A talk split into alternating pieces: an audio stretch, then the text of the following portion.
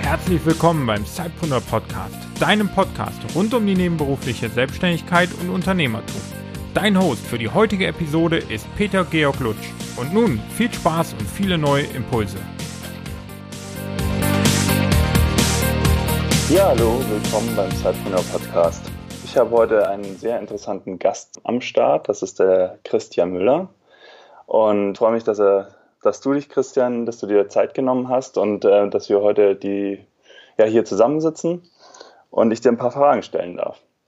Ja, gerne. Ich danke für die Einladung und hallo, liebe Zuhörer. Schön, dass ich da sein darf. Ja, Christian, vielleicht möchtest du dich mal für die, die dich noch nicht kennen, einfach mal vorstellen. Erzähl mal ein bisschen was zu deiner Person. Mhm. Also Christian Müller, mein Name. Ich ähm, bin als freiberuflicher Kommunikationsberater und als Stratege in Sachen Video unterwegs. Dazu kommen wir später wahrscheinlich nochmal.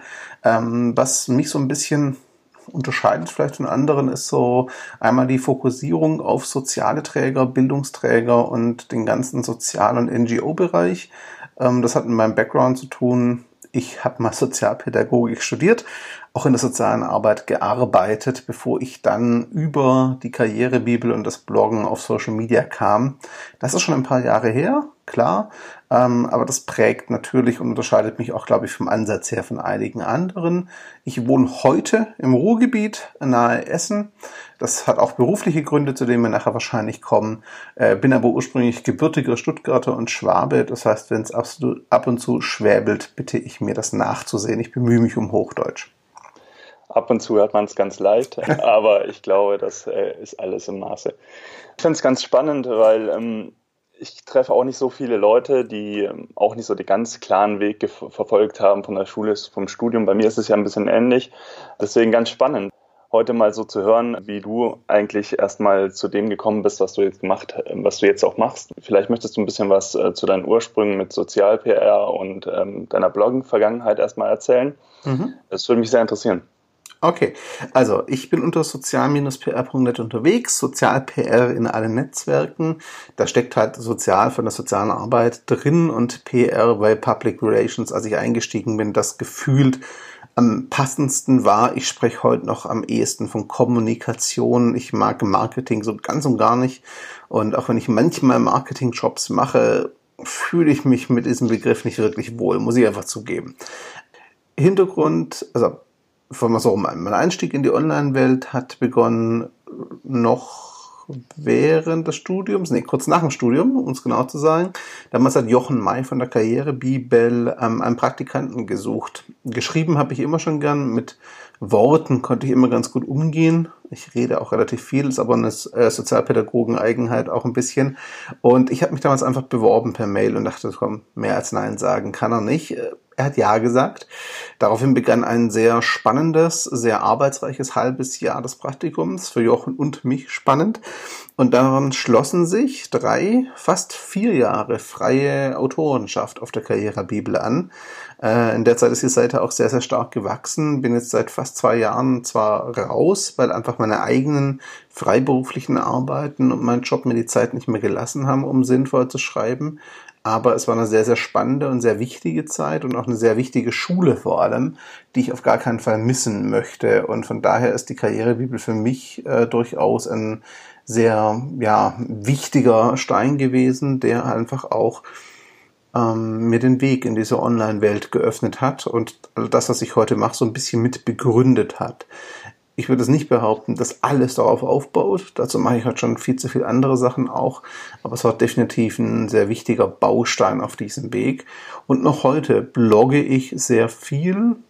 Gut, inzwischen kommt natürlich auch eine Menge ähm, Video dazu, eine Menge Audio dazu. Also ne, ich habe auch einen eigenen Podcast und versuche auch da regelmäßig was zu machen. Aber so im Grundsatz bin ich tatsächlich in Text so noch am meisten zu Hause, sage ich jetzt einfach mal. Das sieht man auch daran, ich habe neben Sozialpr noch die Lebenskarriere, das ist so ein ja, Leidenschaftsprojekt. Das war mal meine Blog, äh, meine Coaching-Plattform. Entschuldigung, ich habe mal eine ganze Weile als Coach gearbeitet. Das mache ich heute tatsächlich nur noch auf Zuruf, nicht mehr als offizielles Angebot, ähm, weil ich persönlich einfach ja mit dieser Coaching-Ecke so meine Probleme habe ab und zu. Und den Begriff Coach, der auch nicht geschützt ist, in Deutschland nennen sie sehr viele Menschen Coach. Mhm. Ähm, und ich schreibe noch auf Medium medium.com, ähm, weil ich halt auch sehr viel mich mit Produktivität und Arbeitstechniken beschäftige und wie glaube ich jeder Zeitpreneur sich sehr gut organisieren muss. Das wollte ich immer verbloggen, hat aber nie gepasst, weder Lebenskarriere noch Sozial-PR. Deswegen gibt es eine Medium-Publikation, die Sozial-PR heißt und dort packe ich meine ähm, Produktivitätsthemen eben rein ja, und nebenher bin ich dann auch noch bei Zielbar im Team und schreibe dort ab und an beim Pressesprecher ab und an eine Kolumne. Ähm, ja, also man kann, glaube ich, behaupten, ich schreibe recht gern. Das klingt auf jeden Fall so und ähm, also du bist ja in ganz vielen Projekten involviert. Ich würde jetzt gerne noch einen ganz kurzen Schritt zurückgeben. Ähm, du hast ja eingangs gesagt, du hast Sozialpädagogik studiert und äh, du hast meines Wissens auch noch in dem Bereich gearbeitet nach deinem Studium, richtig? Korrekt. Und kam dann die Entscheidung, dass du sagst, okay, du möchtest jetzt in diesen Online-Bereich gehen. Und warst du dann, bist du dann sofort in die Vollen gegangen oder bist du da zuerst, also parallel, hast du das Ganze parallel betrieben? Also, ähm, das Praktikum und auch die Arbeit für die Karrierebibel hat ziemlich lange, fast zweieinhalb Jahre, parallel zu meinem Vollzeitjob in der Erwachsenenbildung damals stattgefunden. Dann bin ich in Teilzeit im Sozialbereich aber geblieben, habe damals schon Öffentlichkeitsarbeit, aber sehr offlineig für ein Alten- und Pflegeheim gemacht. Da aber schon gemerkt, du würdest eigentlich gerne anders arbeiten, mehr online, flexibler, auch moderner, also ne, auch mit Remote und mehr Skype und einfach auch viel mit der Online-Welt zu tun haben. Das hat dann auch noch mal über ein Jahr gedauert, bis ich dann endlich den Schritt gemacht habe ähm, in den Freiberuf hinein komplett.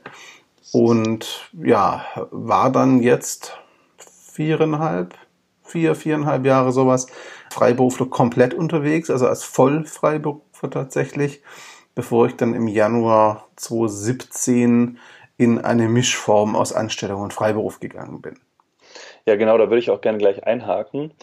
Wir haben uns ja letztes Jahr auf der Republika getroffen und ähm, da warst du noch überzeugter Verfechter der reinen Selbstständigkeit mhm. sozusagen. Genau, und äh, jetzt haben wir uns ein Jahr später quasi, ich glaube, es waren auf Online-Marketing Rockstars erneut unterhalten. Mhm. Und dann habe ich festgestellt, ja, genau, du bist jetzt diesen Weg gegangen. Und äh, ich fand das ganz spannend, weil es ist vielleicht auch ein bisschen, du bist ja zuerst mal den, den Weg gegangen, den vielleicht mehr Leute gehen, dass sie sagen, okay, sie bauen sich ihr Side-Business auf und irgendwann kommt halt der Punkt, wo sie sagen, sie möchten sich jetzt voll drauf konzentrieren und mhm. dann in die volle Selbstständigkeit gehen. Jetzt ist es bei dir im zweiten Fall ja genau der umgekehrte Weg. Mhm. Ähm, was hat dich daran gereizt und äh, wie organisierst du dich denn da? Also, man muss dazu sagen, in der Zeit meiner Selbstständigkeit gab es eine Menge Stellenangebote. Immer wieder auch einige Kunden, die sehr hartnäckig waren bei der Nachfrage, ob ich nicht doch eine Anstellung annehmen wollte. Die habe ich mal abgelehnt. Ich habe tatsächlich, äh, oder vielleicht kam das damals auf Publika auch falsch rüber. Ich war nie ein Advokat, der gesagt hat, ich muss unbedingt selbstständig sein. Was ich aber immer gesagt habe und was auch das Problem war, war, ich möchte, wenn, dann bei einem Unternehmen arbeiten, wo ich von der Art und Weise her so arbeiten kann, wie ich arbeite und vor allem auch etwas tun kann, worin ich einen Sinn sehe und die auch mein Verständnis von Kommunikation und moderner Kommunikation teilen. So. Und das war so der, die Krux die meisten Angebote kamen entweder von KMU-Kunden oder aus dem Sozialbereich. Und um es freundlich zu formulieren, da wurst es schon noch etwas dickere Bretter, wenn es um modernes Kommunikationsverständnis geht.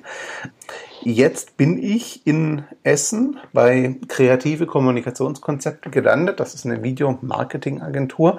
Muss euch dazu sagen, schon mehr in meinem Freiberuf habe ich neben der Kommunikationsberatung viel Mobile-Videotraining gemacht, also Videoproduktion mit Smartphone und Tablet.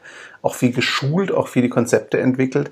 Bin bei Video immer tiefer rein ins Thema, ins Medium und hatte halt Ideen und Konzepte, die ich selber irgendwann nicht mehr umsetzen konnte also Einzelkämpfer. Ne? Weil dann brauchst du Equipment und du brauchst Zeit und eigentlich brauchst du auch ein Team und irgendwann ist es einfach sehr aufwendig.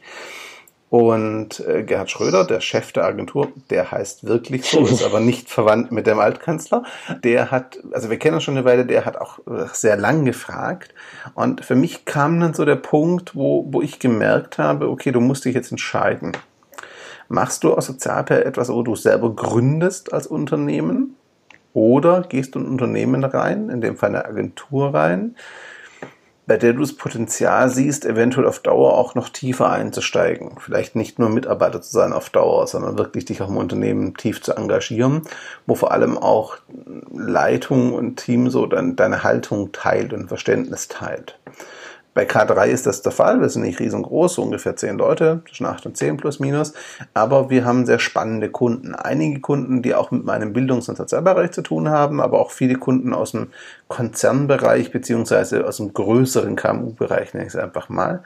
Und wir setzen da sehr, sehr viel um, auch mit 360 Grad und Livestreaming und Augmented Reality und solche Sachen. Also Dinge, die ich immer als Konzept im Kopf hatte die ich aber nie umsetzen konnte. So.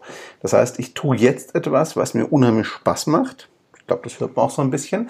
Mhm. Habe aber gleichzeitig die Freiheit natürlich noch, wenn auch in etwas anspruchsvollerer Form organisatorisch, dazu komme ich gleich, mein, meine Freiberuf in Sachen Sozial-PR weiterzumachen. Das war mir sehr, sehr wichtig. Auch daran scheiterten viele Stellenangebote in der Vergangenheit weil ich einfach im sozialen Bereich einen unheimlich wichtigen Bereich sehe. Klar, ich komme da auch her, aber da auch unheimlich großes Bedarf sehe an, an Kommunikationsunterstützung und Beratung. Und der Bereich hinkt dahinterher.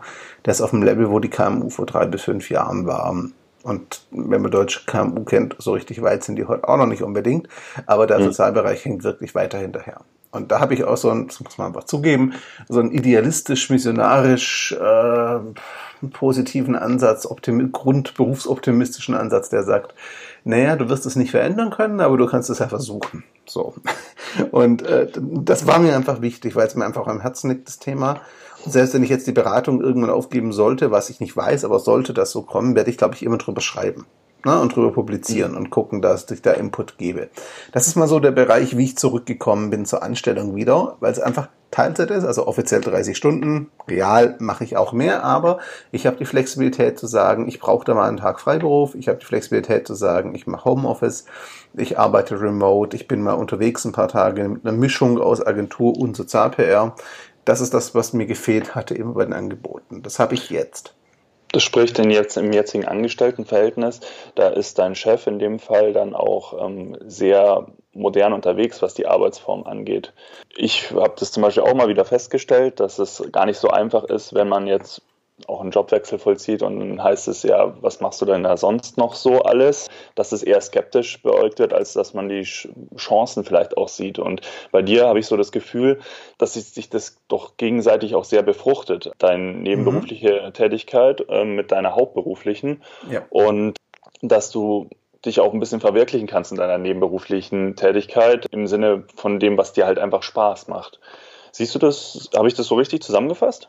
Absolut, wobei ich tatsächlich mit den Begriffen haupt- und nebenberuflich so ein bisschen Probleme habe. Formal ist es natürlich so, dass K3 der Hauptberuf ist und Sozialpär der Nebenberuf. Klar, auch wegen der Stunden und finanziell für die Krankenkasse und Finanzamt und was da alles formal dranhängt in Deutschland. Klar, natürlich mhm. ist es die Aufteilung, aber von der Haltung und Wahrnehmung her für mich ist es tatsächlich so, dass die beide auf dem gleichen Level rangieren. Natürlich hat K3 einen größeren Zeitumfang, das ist unbestritten, aber beide befruchten sich gegenseitig selbst. Klar, ich habe Aufträge schon über Sozial-PR an die K3 weitergereicht. Auf der anderen Seite habe ich über K3 Kontakte bekommen, die dann wiederum zu Aufträgen bei Sozial-PR führen. Aber mal abgesehen davon, es sind ja auch Themen, die sich befruchten. Ne? Also ich bin in der Kommunikationsberatung unterwegs, bleibe da auf dem Laufenden. Ich glaube, ich informiere mich auch sehr und habe auch einen vergleichsweise hohen Output an Content, zumindest versuche ich den zu haben. Parallel dazu kann ich die Strategien für K3 nutzen. Und wenn sich im Videobereich was entwickelt, ist es meist inzwischen zumindest auch mit Social Media und Co. verbunden, weil die Funktionalitäten aus dem Bereich kommen oder aufgegriffen werden. Das heißt, ich für mich ist das das Gleiche wie damals, als ich einen Schritt in Freiberuf gemacht habe. Ich bin in einen kompletten Freiberuf gegangen, weil ich aus einem sehr konservativen Bereich kam, dem Sozialbereich, wo es stark zwischen Privat und Beruf getrennt wurde. Und das wollte ich damals eben nicht mehr, weil alles, was ich tue und getan habe, hat mir immer Spaß gemacht und ich wollte es nicht aufdröseln in Freizeit und Arbeitszeit oder sowas. Ne? Und genau so ist es heute wieder. Ich bin jetzt zwar nicht mehr komplett Freiberufler, aber ich tue in beiden Jobs Dinge, die mir auch privat Spaß machen, die beide meine Leidenschaft sind. Das heißt, auch wenn ich da ins Büro gehe, klar, ist es übrigens auch angenehm, mal ab und zu doch Kollegen zu haben und ein Team, mit dem man gut klarkommt. Das hat auch gewisse Vorteile. Ähm, aber auch wenn ich jetzt ins Büro gehe, es eine andere Struktur ist wie vor, das auch Eingewöhnungsbraucht. Dennoch ist es so, ich habe nicht das Gefühl, irgendwie zu arbeiten. Also diese Trennung, dieses Ich muss jetzt dahin arbeiten, habe ich tatsächlich nicht in keinem der beiden Jobs. Und das ist für mich so extrem wichtig. Du hast vorher nach der Organisationsform gefragt. Ich muss, glaube ganz klar sagen, die ersten ein, zwei Monate waren anspruchsvoll, freundlich formuliert. Es war schon eine sehr starke Umgewöhnung, jeden Tag ins gleiche Büro zu laufen wieder erstmal, also zumindest einige Tage die Woche. Das hatte ich jahrelang, jahrelang ja so nicht gehabt oder wenn nur temporär. Und es war natürlich auch eine Umgewöhnung, dann wieder Content-Produktion nicht einfach in Ruhe den Tag über, so wie ich wollte, zu machen, sondern schon auch komprimieren zu müssen zeitlich. Ja, aber inzwischen hat das ganz gut funktioniert, behaupte ich. Ich würde jetzt gerne sagen, dass ich immer mit festen Strukturen arbeite. Das wäre aber glatt gelogen. Ich versuche das und es gibt Tage, die ich mir gut durchstrukturiere, wo ich es auch brauche. Und es gibt andere Tage, wo ich merke, ich brauche eine freie, flexible Einteilung und mache es spontan. Ich bin ein sehr intuitiver Mensch, der vielleicht jetzt nicht unbedingt den klassischen Strukturen und Organisationsprinzipien entspricht. Okay, lass uns vielleicht hier auch nochmal mehr ins Detail gehen. Du hast also diese Organisation ist ja vielleicht auch für viele ähm, andere unserer Zuhörer eine Hürde.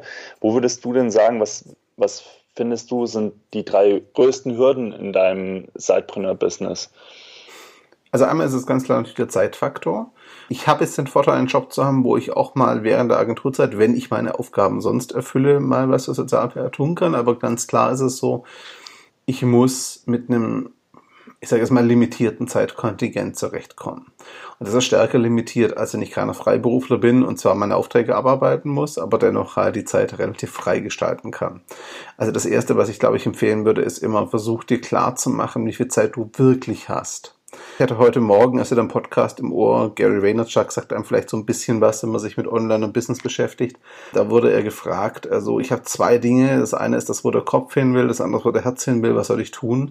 Seine Antwort war richtig. Er meinte beides. Und ich glaube, du hast auch die Zeit für beides. Da hat er recht.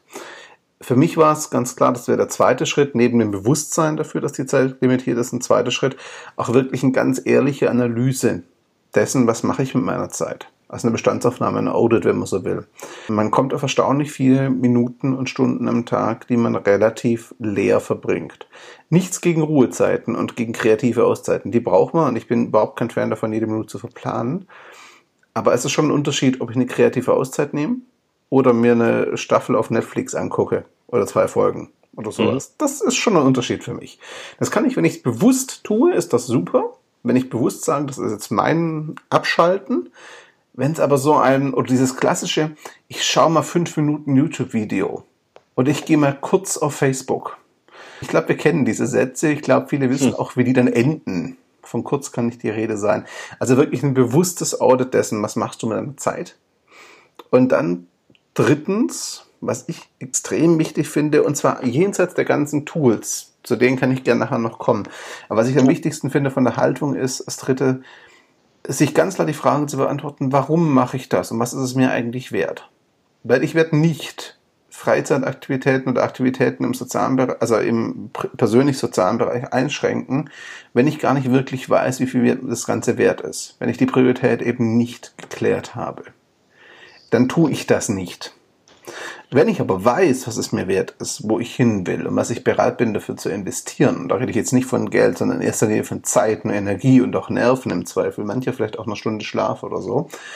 Wenn ich das weiß, dann bin ich, glaube ich, viel eher bereit, Einschränkungen in anderen Bereichen in Kauf zu nehmen. Also das wären die drei kurz zusammengefasst, da ich immer lang bin.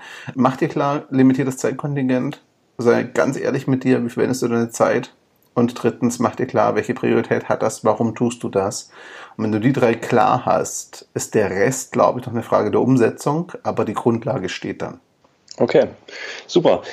Jetzt hast du es ja inzwischen geschafft, doch eine beachtliche Präsenz ja, online aufzubauen. Also man sieht dich, wie du eingangs schon erwähnt hast, auf verschiedenen Plattformen, wo du bloggst, aber auch äh, deinem Podcast.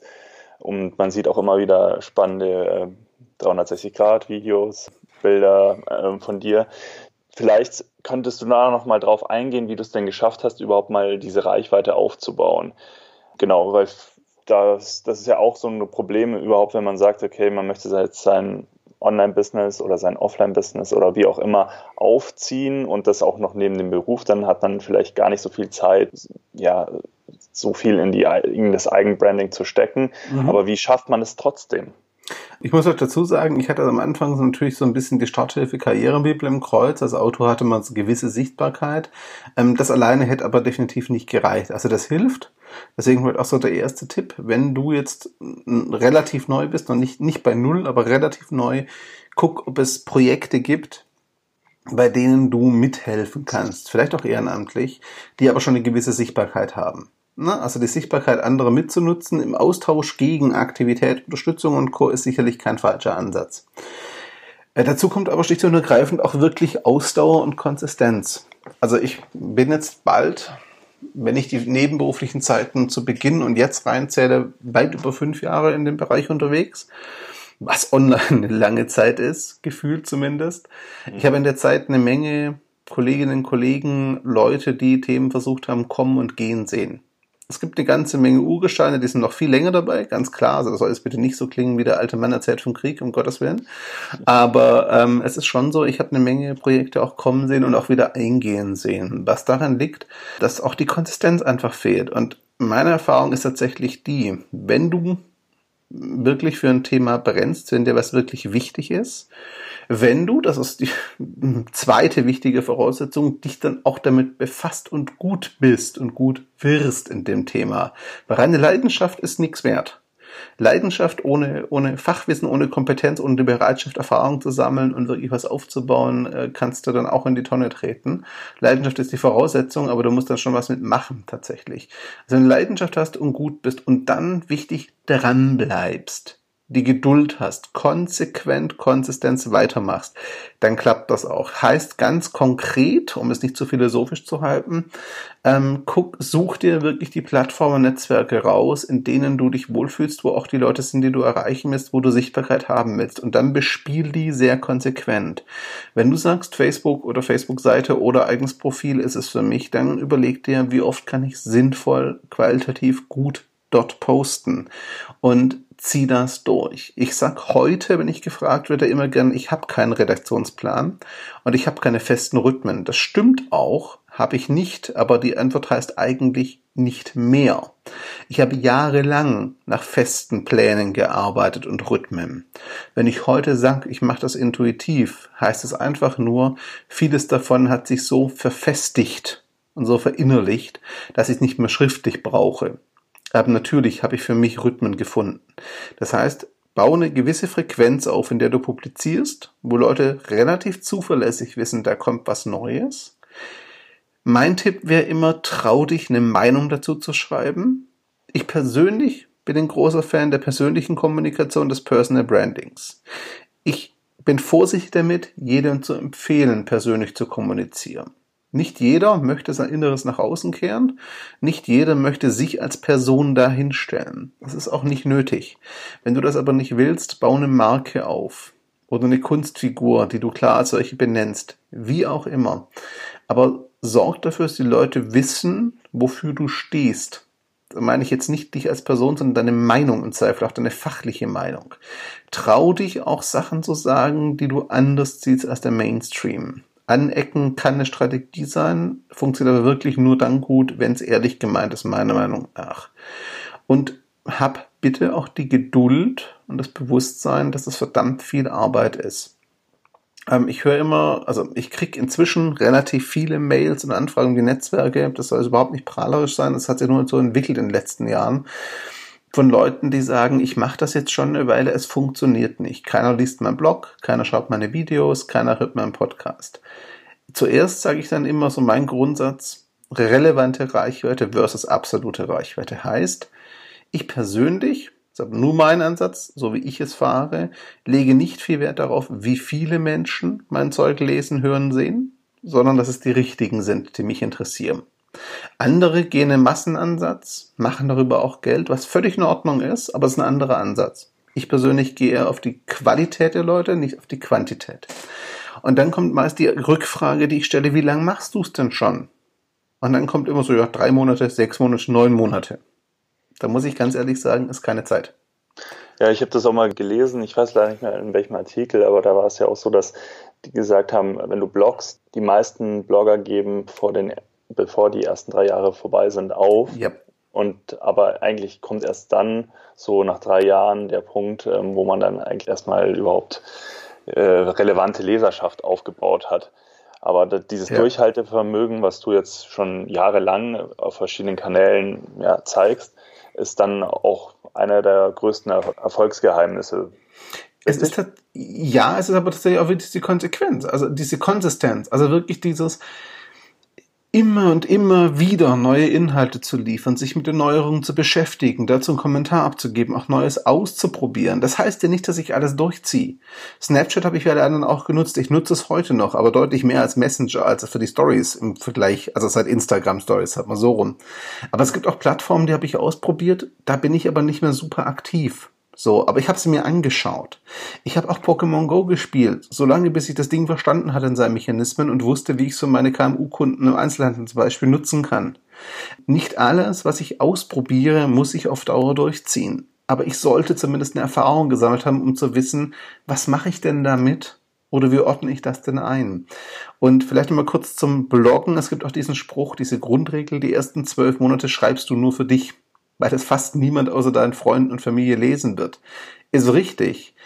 Das darf dich aber nicht dazu verführen, was mancher tut, der sagt, gut, dann kann ich die ersten zwölf Monate ja auch schlechte Qualität raushauen, weil liest ja eh keiner. Nee.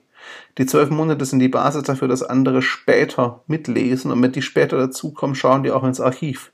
Das darf keine, Entschuldigung, Grütze sein, die du da verzapfst, sondern auch in den zwölf Monaten, wo du kaum Leserschaft hast, musst du Qualität liefern. Also es lässt sich vielleicht auf diesen Punkt runterbrechen, wer dran bleibt, wer sich klar macht, dass es nicht aufhört. Sichtbarkeit, Kommunikation, Aufbau, Reichweite, Netzwerk, das ist nichts, was du tust und dann ein Level erreichst und dann stehen lässt. Ja, es wird einfacher, behaupte ich in der Zeit. Es gibt auf jedem Netzwerk so einen Punkt, wo es eine gewisse Eigendynamik entwickelt. Beispiel Twitter.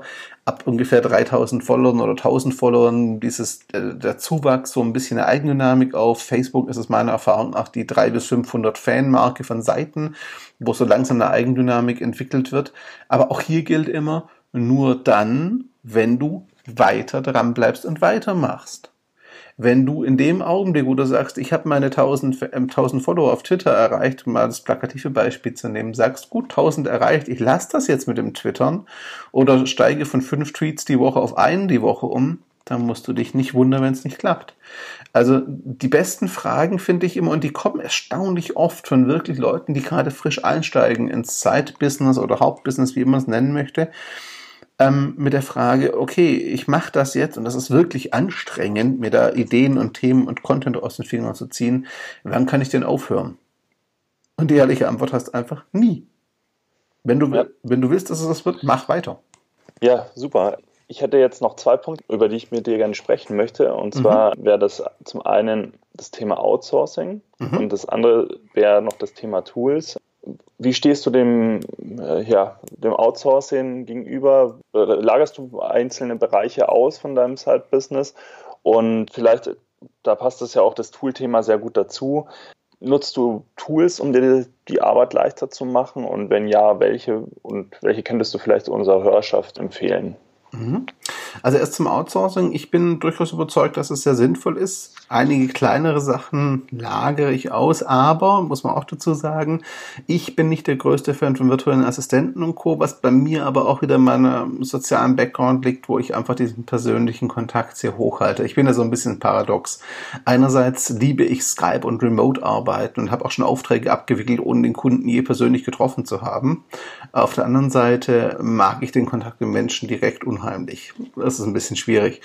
Heißt, ja, ich weiß von Kollegen, Kolleginnen, dass sie mit virtuellen Assistenten und Fiverr und wie die Plattformen alle heißen, sehr gut klarkommen, sehr gute Ergebnisse haben. Ich persönlich lagere Sachen aus, aber primär an Leute, die ich kenne. Das heißt, Freunde, Kollegen, mit denen ich befreundet bin, Kollegen, die ich sehr schätze, vielleicht auch ähm, im Freundeskreis oder im Familienkreis, Leute, die mir Sachen abnehmen können. Also im kleinen Kreis tue ich das. Beispiel Finanzen. Ich habe einen Steuerberater, der kümmert sich um die Sachen, der kriegt meine Unterlagen. Das habe ich am Anfang nicht gemacht. Vielleicht eine ganz wichtige Warnung an alle, die irgendwie freiberuflich sich umtun bitte lasst euch von Anfang an steuerlich begleiten. Ähm, ich habe da Lehrgeld gezahlt. Es war weder angenehm noch schön. Aber ja, ich war da sehr naiv am Anfang. Ähm, so eine steuerliche Unterstützung macht wirklich Sinn von Anfang an. Das ist meine Erfahrung zumindest. Vor allem, wenn man so ein bisschen chaotisch ist wie ich und mit Belegen und so jetzt nicht unbedingt Freundschaft schließt. Aber das nur als Randbemerkung.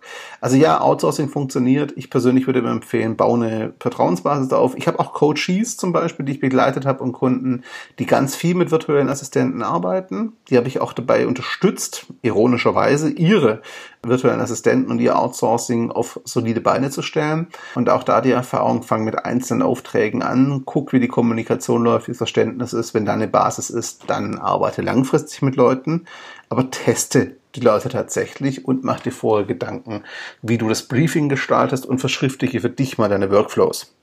Weil wenn du nicht erklären kannst, wie du arbeitest, dann kann keine andere Person verstehen, was du tust. So Hältst du die Workflows ähm, mit bestimmten Tool vielleicht fest oder skizzierst du die ganz normal in Dokumenten? Also ich persönlich arbeite extrem viel mit Evernote. Ich bin aber auch so ein Listenmensch, der sehr gut in Listen denkt. Ich arbeite zum Beispiel aber auch mit Trello um solche Sachen abzubilden, so ein Kanban-System.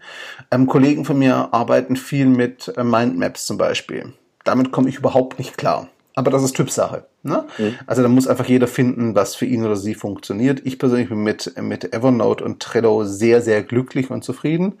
Das sind so zwei Tools, die ich für die Orga wirklich nutze und in Evernote lebe ich tatsächlich. Also ohne das Ding ist es echt schwierig. Für mich, wie gesagt, äh, Mindmaps und Core haben sich durchaus auch bewährt. Die andere Frage war ja noch die Tool-Geschichte und da ähm, bin ich inzwischen ein ganzes Stück weiter. Also was mein Leben leichter macht, neben Evernote die Struktur bietet, klar, Trello für Redaktionspläne, für Pläne für Strukturen und Co. Ist aber auch sowas wie zum Beispiel Pocket oder Instapaper zwei Read-It-Later-Dienste, also Dienste, wo ich einfach Artikel reinwerfen kann, die ich später lese. Ich habe das auch mal verblockt. Ich habe da so einen Workflow, der heißt, ich scanne so den Tag über während der Arbeit relevante Sachen, die spannend klingen, werf die im Pocket, nehme mir dann in Ruhe Zeit, das Zeug zu lesen und zu beurteilen. Und dann gibt es zwei, drei Möglichkeiten, was ich mache. Ich stelle fest, oh, so spannend war es doch nicht. Dann geht es ins Archiv oder in, oder im Papierkorb. Äh, ich stelle fest, ja, ist spannend, aber für Vorträge oder für die Arbeit später, dann landet es in der Regel in Evernote mit genug Schlagworten versehen. Oder ist es spannend und ich möchte es teilen. Und da kommt das nächste Tool zum Einsatz, das ich sehr, sehr stark nutze. Es ist Buffer. Ich war zwischendrin bei Social Pilot gelandet, aus dem einfachen Grund, Social Pilot kann auch Xing das können sehr wenige Tools, weil Xing kaum relevant ist für die Toolhersteller außerhalb Deutschlands. Problem ist bloß, seit dem letzten Update stürzt mir die Social Pilot App ständig ab und ich arbeite unglaublich viel mobil.